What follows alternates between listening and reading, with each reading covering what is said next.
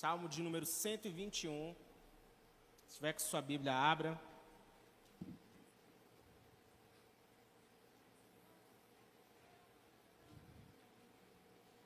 Salmo 121.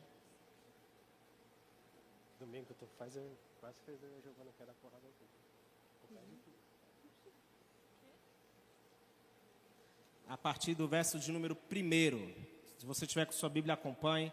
Diz assim: Levanto os meus olhos para os montes e pergunto: De onde me vem o socorro? O meu socorro vem do Senhor que fez os céus e a terra. Ele não permitirá que você tropece. O seu protetor se manterá alerta. Sim, o protetor de Israel não dormirá. Ele está sempre alerta. O Senhor é o seu protetor, como sombra que o protege, ele está à sua direita. De dia o sol não o ferirá, nem a lua de noite. O Senhor o protegerá de todo mal, protegerá a sua vida. O Senhor protegerá a sua saída e a sua chegada, desde agora e para sempre. Amém? Eu quero orar com você nesse momento. Curve sua cabeça, feche seus olhos. Pai, nós queremos te dar graças por mais um culto, por mais uma noite onde estamos reunidos aqui para bendizer ao Senhor, para glorificá-lo. Queremos nesse momento clamar para que a tua palavra queime em nossos corações. Deus, eu oro nessa noite para que assim como essa palavra falou ao meu coração desde ontem e ao longo do dia de hoje, eu peço que ela também traga verdades libertadoras sobre pessoas que estão aqui essa noite, em nome de Jesus. Você pode dizer amém?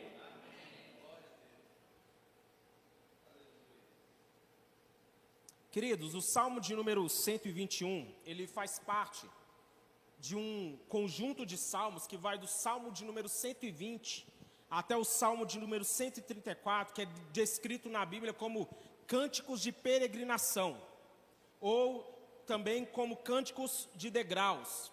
Acredita-se que esses salmos eles eram cantados ou recitados pelos judeus quando eles caminhavam de Jerusalém para celebrar suas festas religiosas. Então, quando eles tinham esse hábito de viajar, de sair a estrada fora, eles recitavam esse salmo, esse clamor. Alguns consideram que Davi escreveu esse salmo quando ele fugia de Saul, registrado lá em 1 Samuel capítulo 23, entre os versos 14 e 29. Mas também outros acreditam que Davi compôs esse salmo no deserto de Parã, que fica ao sul de Israel, imediatamente depois de saber da morte de Samuel. Então, Samuel, que até então era o, o último obstáculo para conter os devaneios de Saul, enquanto Samuel estava vivo, Saul ainda tinha um certo respeito, uma postura mais respeitosa. Mas quando depois que Samuel morre, ele já fica ainda mais descontrolado em seus em sua insegurança, em sua falta de confiança. Então, o momento da composição desse salmo é, tem essas opções, essas possibilidades. E ele começa dizendo: Levanto os meus olhos para os montes e pergunto: De onde me vem o socorro? E ele mesmo responde: O meu socorro vem do Senhor que fez os céus e a terra. Ele já expressa que a confiança dele vai vir do alto, vai vir do, no Senhor que ele vai depositar a confiança dele. É interessante porque quantos de nós, em nossa caminhada, nas nossas batalhas, nos nossos desafios, não passamos por momentos de medo e dúvida? Quantos já passaram por momentos aqui de dúvida? Quantos, já, quantos são humanos aqui? Muitas vezes as circunstâncias, sejam doenças, sejam dívidas, sejam problemas profissionais, problemas conjugais, seja quais forem os desafios que nos cercam, eles algum, em algum momento e em algum nível, eles nos amedrontam. Muitas vezes nós permitimos que esses desafios, que essas situações nos coloquem medo.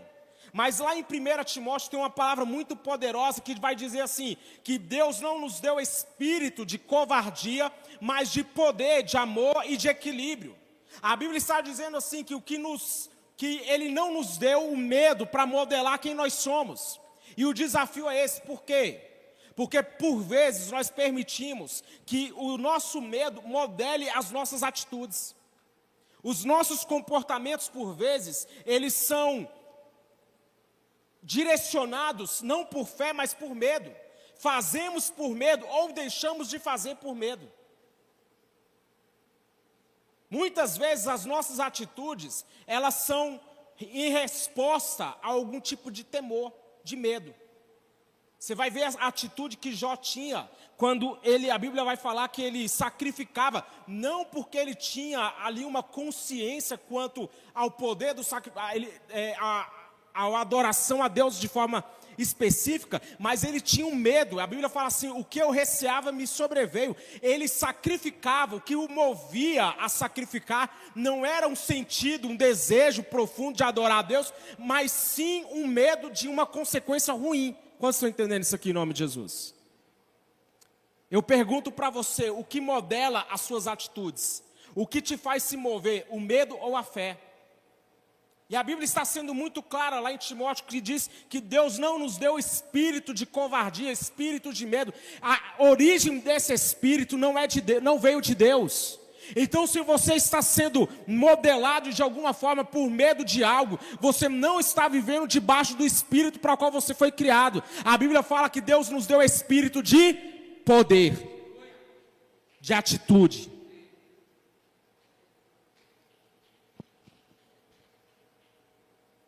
O salmista vai dizer no Salmo 56, verso 3: Mas eu, quando estiver com medo, confiarei em ti. A resposta do salmista, quando ele fala, levanta os meus olhos para o alto, de onde me virá o socorro, ele diz, a minha, o meu socorro vem do Senhor. Você pode levantar as suas mãos hoje e declarar isso? O meu socorro vem do Senhor.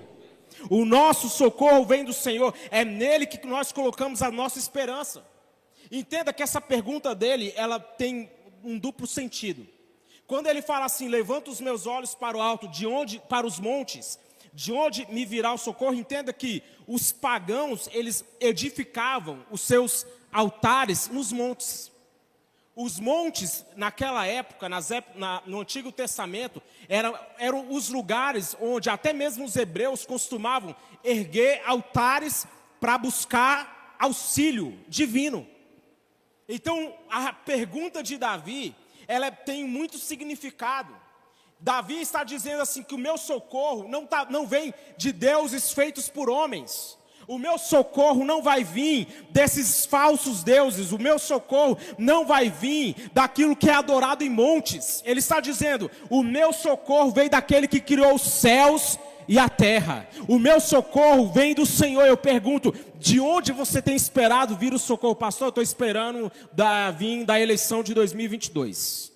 Estou torcendo para que depois disso as coisas melhorem. Estou esperando acabar essa pandemia. Estou esperando alguém voltar para fazer alguma coisa. De onde nos vem o socorro? Lá no livro de Jeremias, no capítulo 3, verso 23, diz assim: De fato, a agitação idólatra nas colinas e o murmúrio nos montes é um engano. No Senhor, nosso Deus, está a salvação de Israel. É curioso que o povo hebreu buscava ajuda divina nos cumes dos montes. Ora ao Deus verdadeiro, ora a falsos deuses. Mas vou repetir, qual que era o costume? Ir para o monte para buscar Deus. Eles tinham esse hábito de buscar ao Senhor nos montes. Ora, ora eles buscavam o Deus verdadeiro, ora, ora eles estavam adorando a Baal, mas era um hábito ir para o monte. Mas Davi faz uma pergunta, e ele está dizendo assim: não é no monte, não é dos montes que vai vir o meu socorro, o meu socorro vai vir daquele que criou os céus e a terra. Você entende isso? Não é um lugar específico aonde você vai colocar a sua confiança. A nossa confiança não está em ritos religiosos. A nossa confiança, o nosso socorro não vem de virmos ao culto religiosamente. O nosso socorro vem de nós colocarmos a nossa confiança no Senhor. É nisso que você tem que depositar a sua esperança. A minha esperança está no, naquele que criou os céus e a terra, naquele que é poderoso, naquele que é onipotente, onipresente, onisciente. A nossa esperança está em um Deus verdadeiro que não está limitado a uma região, não está limitado a um lugar. Ele age em tudo, em todos. Ele é soberano, ele é Deus.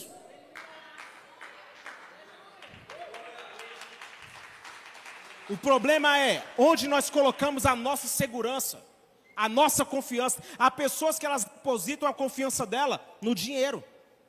Elas querem mais, elas pensam que o dinheiro é aquilo que vai trazer a ela aquilo que elas precisam. Foi o que o pastor acabou de ministrar. É onde está o seu coração.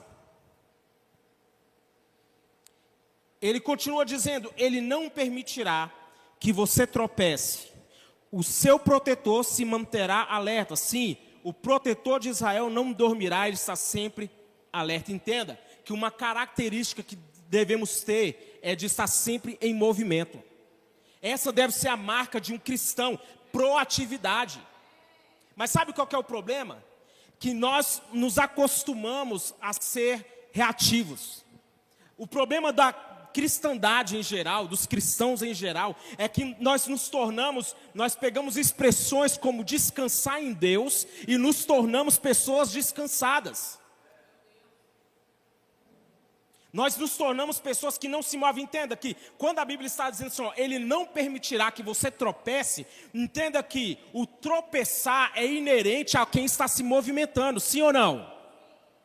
Obrigado, pastora. O tropeçar não é inerente a quem está em movimento, sim ou não? Quem está parado tropeça em alguma coisa? Não. Logo, nós entendemos que a, o nosso chamado é para estar em movimento, mas, como eu disse, infelizmente, a marca de muitos cristãos perante os desafios da vida é a falta de atitude. Nós ficamos muitas vezes em um estado de letargia, estamos esperando a volta de Jesus, estamos esperando um sinal e nós e Deus está simplesmente aguardando que você se coloque em movimento, porque quando você começar a se movimentar, quando você começar a agir, quando você começar a trabalhar, você vai ver Deus indo adiante de você, endireitando caminhos tortos, Ele vai trabalhar em seu favor, Ele vai abrir portas que estavam fechadas, Ele vai pavimentar o caminho, mas você precisa estar em movimento. Fala para o seu irmão aí, se movimente. Davi não ficou esperando o gigante vir até ele. ele. A Bíblia fala que ele se colocou em direção ao gigante, ele foi em direção ao desafio. Abraão, ele estava sentado na porta da tenda. A Bíblia fala assim que ele estava sentado na hora mais quente do dia. E quando ele vê aquelas figuras se aproximando, ele vê Deus se aproximando, o anjo do Senhor se aproximando. A Bíblia fala que ele corre até eles verso, capítulo 18 de Gênesis, verso 1 e 2. O Senhor apareceu a Abraão perto dos carvalhos de Mare, quando ele estava sentado, sentado à entrada de sua tenda na hora mais quente do dia. Abraão ergueu os olhos, viu os homens em pé a pouca distância. E quando os viu, ele saiu de sua tenda, correu, fala comigo, correu. Correu ao encontro deles e curvou-se até o chão. Ei, eu quero te desafiar essa noite, comece a se movimentar. Se você tem sonhos, se você tem projetos, comece a colocar em prática. Comece a se movimentar, porque tem coisas no seu futuro que estão esperando você. Tem coisas que nós vamos viver que elas estão aguardando o nosso agir. Coloque energia em seus sonhos, mas coloque também energia na execução dos seus sonhos. O problema é que nós muitas vezes nós colocamos, nós sonhamos demais, imaginamos demais, queremos ver as coisas acontecer, mas nós temos medo de tentar. Ei, eu quero dizer algo para você, não tenha medo de tentar, tenha medo de ficar estagnado. Tenha medo de ver o, a, o tempo passando e sua vida não mudando. Tenha medo de ver as coisas acontecendo ao seu redor e na sua vida tudo no mesmo marasmo. Tenha medo disso, de se estagnar. Mas não tenha medo de tentar, não tenha medo de sonhar, não tenha medo de trabalhar. Sonhe, mas execute, planeje, mas crie, se mova, imagine, mas crie, trabalha. Fala para o seu irmão bem forte aí, trabalha. Custuca ele aí, balança ele aí e fala assim: trabalha, irmão. Trabalha. Faça acontecer, para de dar trabalho, trabalhe. Sonhos são fundamentais, mas sem execução eles não passam de divagação. Se você tem apenas um sonho, mas você não tem um plano para chegar lá, se você não tem atitude para alcançar, você está apenas divagando, irmão. Você pode morrer com o seu sonho. Você pode morrer. Quem acha que quem tem promessa de Deus não morre, não, não desiste, não? Aqui nessa igreja é tudo bereia, pastor, bispo. Tudo bereano.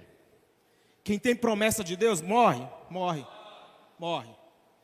Agora, quem confia, quem busca, quem corre atrás, quem sonha, quem fala assim: Senhor, o Senhor me deu uma palavra eu quero viver essa palavra. O Senhor falou que ia fazer, então eu vou buscar porque eu creio que o Senhor vai fazer. Quando Deus te dá uma palavra, Ele está te dando um lugar para onde ir, Ele está te dando algo para buscar. Então, se você tem uma promessa, irmão, batalha, lute para ver aquilo que Deus te prometeu acontecendo.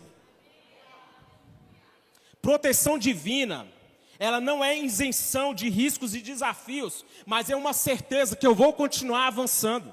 O que esse texto está dizendo é que Deus não vai permitir que eu tropece. Isso é uma garantia. Eu posso continuar avançando, porque eu tenho uma proteção divina sobre a minha vida. Olha o texto, esse texto que é maravilhoso. Em João capítulo 17, está um, capítulo 17, está a chamada oração sacerdotal, e eu sou apaixonado por esse texto.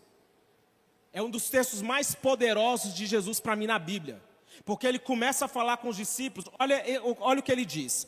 Eu lhes transmiti a palavra que me deste. Ele fazendo uma oração aqui, Jesus. E eles a aceitaram. Eles reconheceram de fato que eu vim de ti e creram que tu me enviaste. Eu rogo por eles.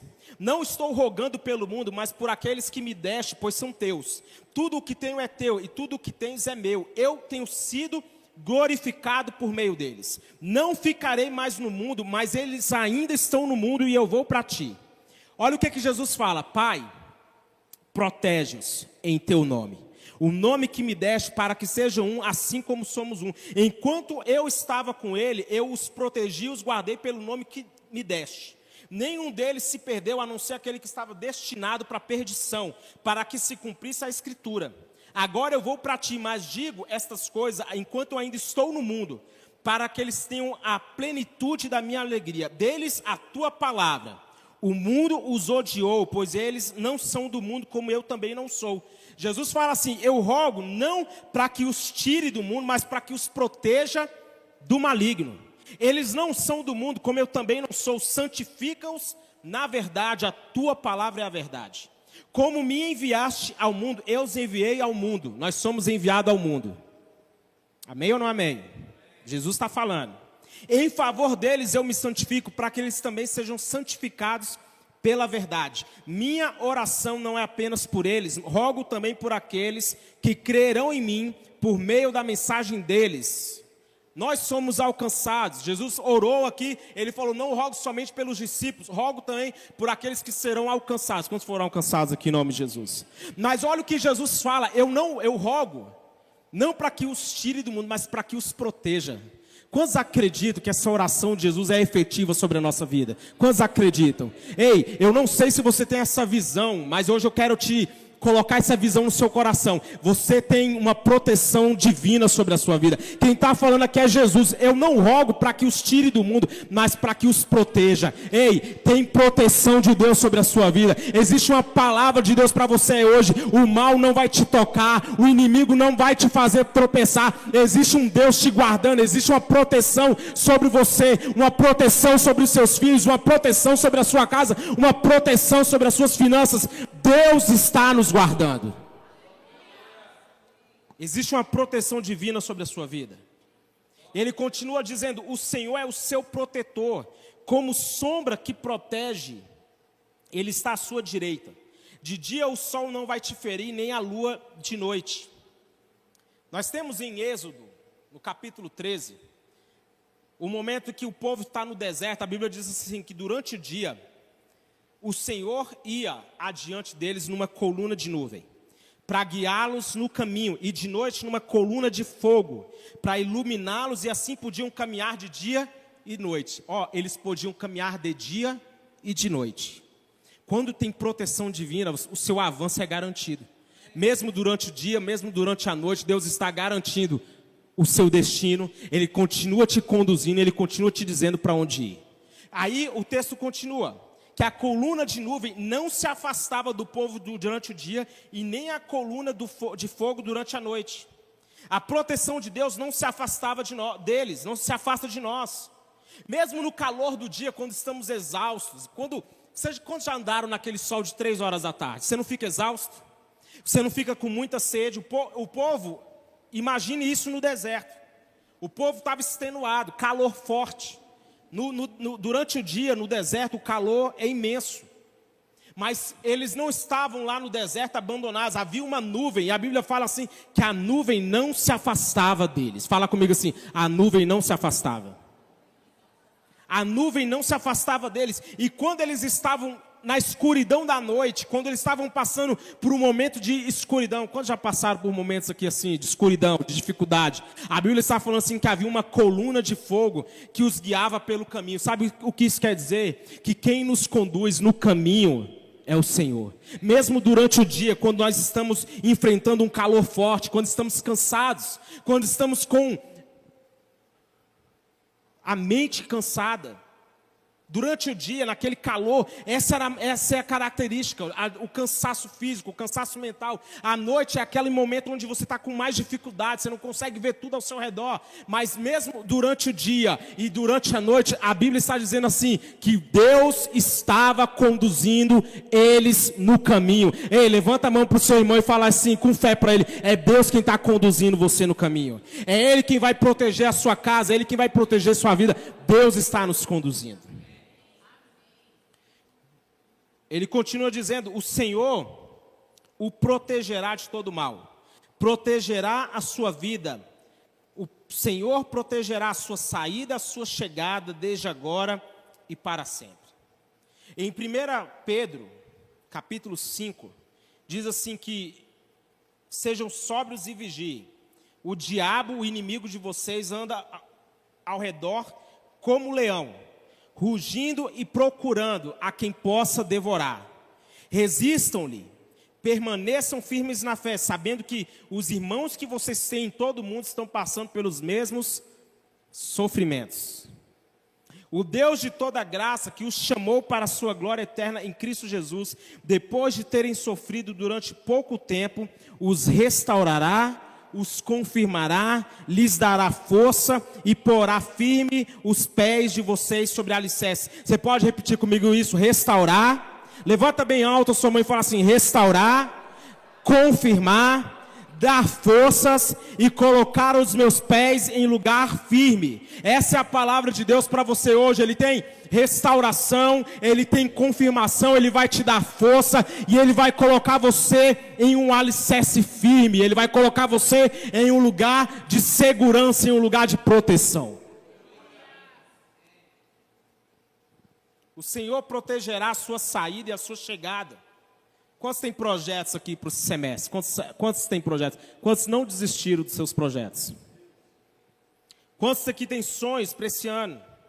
E quando ele está falando que o Senhor vai proteger a sua saída e a sua chegada, Deus está dizendo: Eu vou proteger os seus empreendimentos, os seus sonhos, os seus planos. A sua saída significa quando você e quando você estiver indo fazer algo, quando você se colocar em movimento para tentar qualquer coisa que seja. Então, se você tem uma faculdade para tentar, Deus está abençoando a sua saída. Se você está abrindo a sua empresa, Deus está abençoando a sua saída. Se você está planejando casar, Deus está abençoando a sua saída. Se você está planejando começar o que quer que seja, Deus está abençoando, Ele está guardando a sua saída. Então, vai com fé, irmão. Fala assim: vou com fé. Jesus, eu acho esse texto também é fantástico.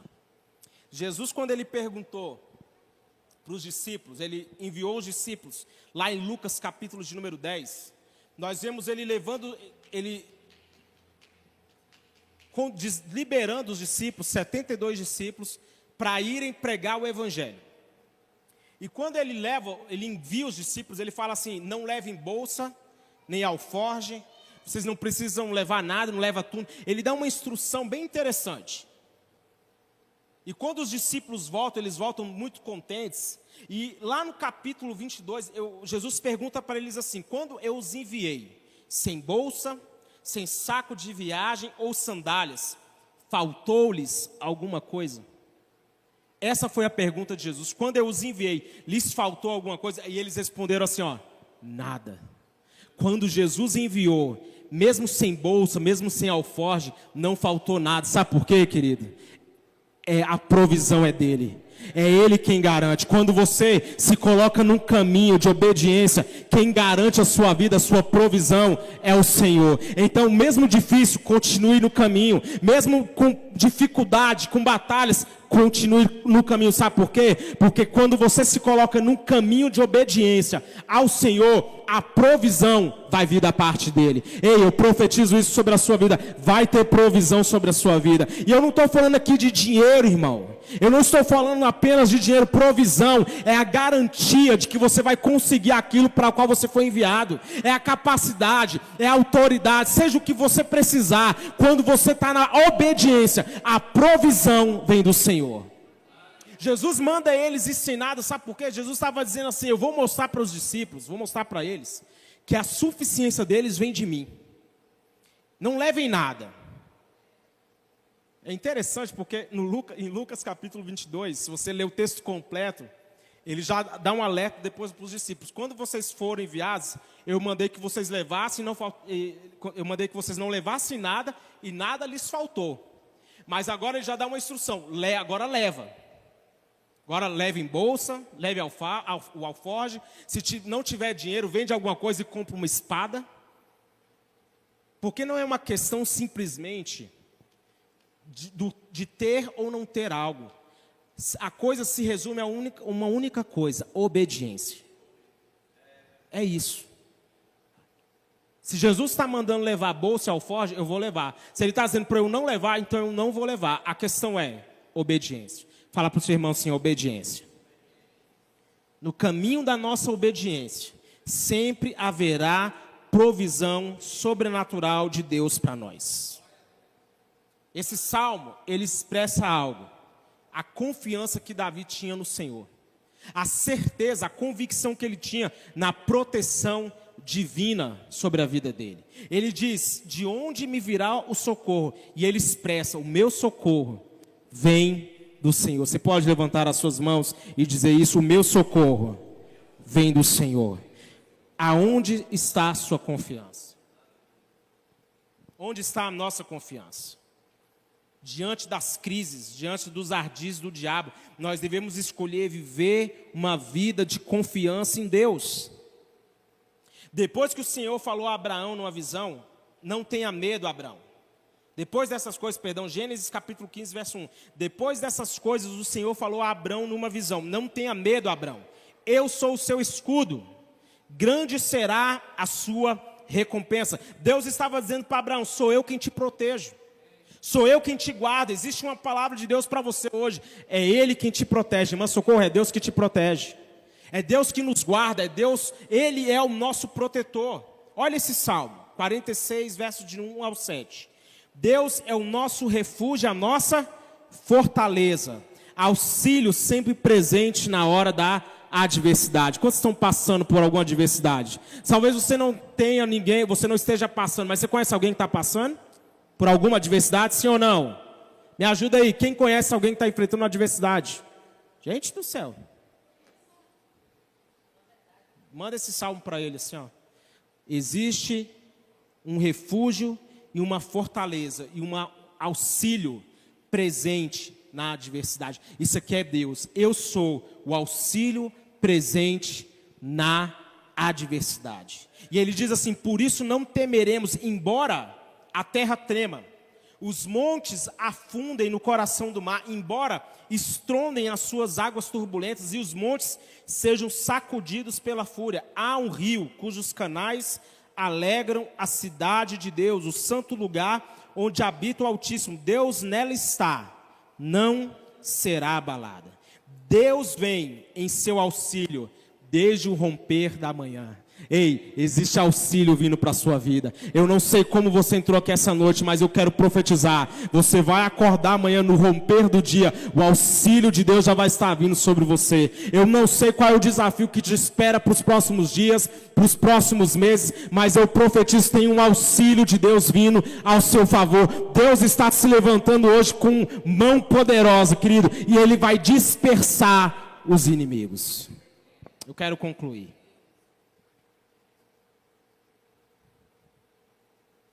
O socorro está vindo. Deus está trabalhando em nosso favor. Existe uma convicção que nós temos que trabalhar todos os dias em nossos corações. A nossa confiança, a nossa convicção de que existe um Pai, uma proteção divina sobre as nossas vidas. Como eu disse, não é um, isso não, é não, é um, não significa uma vida sem riscos, uma proteção divina, não é uma vida de faça loucuras e não tem consequências. Jesus foi testado nisso. Quando o diabo fala assim, lance, lança aqui, porque ele vai dar ordem aos seus anjos para que te guarde, Jesus fala assim: não tentarás o Senhor teu Deus. Entenda que quando falamos em proteção divina, nós não estamos falando em uma vida irresponsável, porque a fé não é irresponsável. A fé não é você não compreender os riscos ou ignorar os desafios. Isso não é fé. Fé é continuar acreditando mesmo com desafios. É ter convicção de que mesmo tendo situações que fogem do nosso controle, nós temos que ter uma convicção em nosso coração: Deus está comigo. Deus está comigo. Jesus, quando ele estava com os discípulos, ele deu uma palavra para eles: Eu estarei com vocês todos os dias. Isso é poderoso. Eu vou me mover sabendo que Deus está comigo. Eu vou agir sabendo que Ele prometeu que estará comigo todos os dias até a consumação dos séculos. Isso não é um chavão, é a palavra de Deus. Jesus está dizendo: Eu estou com vocês todos os dias. Na sua vida, essa é uma palavra para sua casa, essa é uma palavra para o seu casamento, essa é uma palavra para os seus filhos. Eu estarei com vocês todos os dias. É uma proteção, é uma garantia, uma segurança que nós estamos guardados guardados no nome do Senhor, no nome que Ele diz, o nome que o Senhor me deu desde, desde antes da fundação do mundo. Eu os guardei no nome que o Senhor me deste. Você está protegido. Protegido.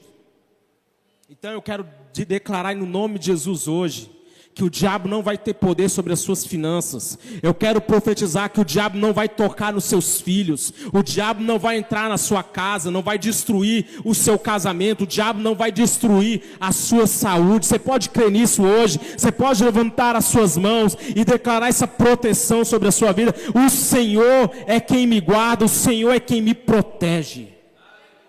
Se coloque de pé comigo. Deus está te guardando. Levanto os meus olhos para os montes e pergunto: de onde me vem o socorro? O meu socorro vem do Senhor. Ei, Ele não vai permitir que você tropece. Eu vou repetir, irmão, se coloque em movimento. Não tenha medo, não tenha medo de tentar nada novo, tenha medo de ficar estagnado. Não tenha medo de começar a sua faculdade. Estou muito velho, pastor, muito velha. Já tenho filho. Se coloque em movimento. Pastor, eu tinha um sonho de ser, de trabalhar na área da saúde. Nunca consegui. Vai lá, faz a matrícula, faz sua faculdade, tenta. Pastor, não consegui, tenta de novo. O justo cairá sete vezes, mas se levantará. Não importa quantas vezes você não conseguiu algo, isso aí faz parte do repertório da vida. Eu não vou contar fracasso. Eu falei isso há um tempo atrás. A escolha, a nossa escolha é muito simples. Ou nós vamos contar os nossos fracassos, ou nós vamos contar os milagres que Deus fez na nossa vida. Superação, de, dificuldades, desafios, fazem parte da nossa vida. Mas o salmista aqui, Davi, é um, é um PhD nisso, o homem que sofreu. Davi é um homem que passou por tantos obstáculos. Mas ele, a Bíblia, ele expressava a sua confiança em Deus. Começa algo, querido. Vai para sua casa hoje, começa a ler os salmos. Leia um por um. Depois, não, não, só leia rapidão assim, para terminar uma meta, não. Pega o salmo primeiro, lê. Depois você vai no, no, Google lá, Google mesmo, joga lá no Google, salmo primeiro. Vai ver o tanto, o porquê ele escreveu, quando foi, em que momento, o que, que aquilo que trouxe para a vida dele. E você vai aprender tantas coisas poderosas, porque Davi era um homem como nós. Eu não sei se foi quando Samuel morreu, eu não sei se foi quando Saul estava perseguindo ele. Eu sei que Davi tinha uma escolha. Ele falava assim: Levanto os meus olhos para os montes, de onde me virá o socorro? E ele grita uma verdade: O meu socorro vem do Senhor que criou os céus e a terra. Murmurar diante dos desafios é fácil. Murmurar diante de um problema é fácil. Você está aí aos montes como tantos outros. Mas nesse momento que as coisas não estão acontecendo como nós gostaríamos, é, são nessas horas que a nossa fé é testada. Eu quero que você feche seus olhos. Quais são os desafios que você tem? Quais são as batalhas? Quais são os inimigos? Pastor, o inimigo é fulano, é Beltrano. Não, irmão, não é pessoas não. É o diabo.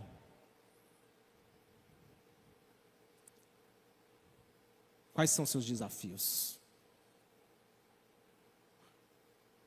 Onde você tem colocado a sua esperança? Feche seus olhos e comece nesse momento a clamar. Faça como Davi. Muitas vezes nós estamos procurando, divagando, de onde nos virá a saída. Pastor, eu estou numa situação que eu não me vejo sem, eu, eu me vejo sem saída. Levanto os meus olhos para os montes.